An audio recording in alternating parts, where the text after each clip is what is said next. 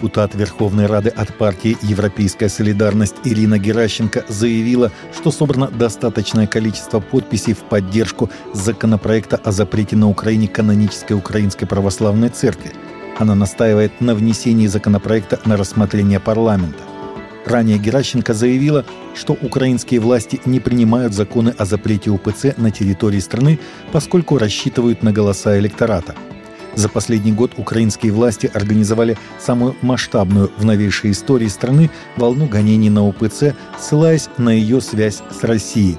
Местные власти в разных регионах Украины приняли решение о запрете деятельности УПЦ, а в парламент страны внесен законопроект о ее фактическом запрете на Украине. Армянская апостольская церковь по итогам епископского собрания распространила заявление, в котором призвала власти Армении положить конец авантюрам, проявить мудрость во внешней политике, особенно в отношениях с союзниками.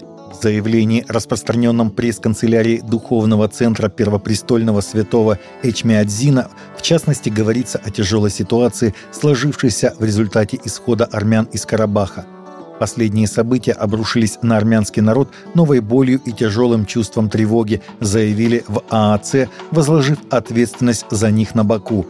Там же выразили разочарование непропорциональной реакции международного сообщества.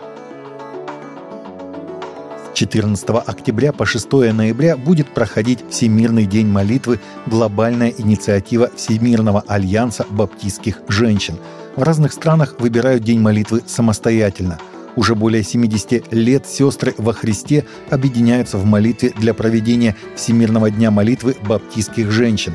На это наследие можно опираться, когда мы вновь обязуемся молиться в этом году в домах, церквях и общинах по всему миру, говорится в анонсе на сайте.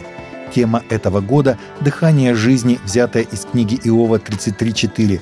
«Дух Божий сотворил меня, дыхание Всевышнего дает мне жизнь». Всемирный альянс баптистских женщин был официально утвержден в 1950 году на Всемирном конгрессе баптистов и поддержан 10 тысячами женщин 21 национальности. Все больше американцев говорят, что идеальный размер семьи – трое детей, согласно новому опросу, который показал, что молодые американцы, католики, прихожане церкви и женщины, скорее всего, предпочитают большие семьи – Недавно Галлоп опубликовал результаты двух отдельных опросов, изучающих взгляды американцев на то, что представляет собой идеальный размер семьи.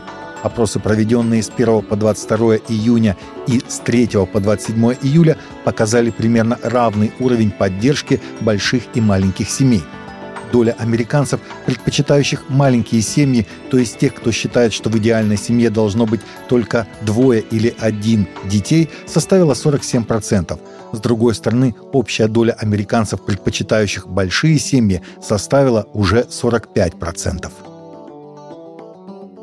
С 30 сентября по 1 октября в футбольном мини-манеже «Голливуд» проходил открытый областной футбольный турнир «Кубок дружбы народов по мини-футболу».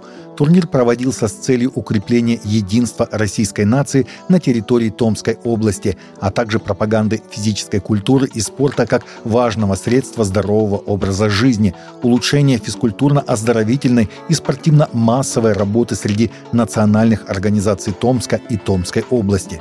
В соревнованиях приняли участие 16 команд национальных организаций региона – также в этом турнире приняла участие футбольная команда Церкви Прославления местной религиозной организации Томска и заняла четвертое место. Таковы наши новости на сегодня. Новости взяты из открытых источников. Всегда молитесь о полученной информации и молитесь о страждущих.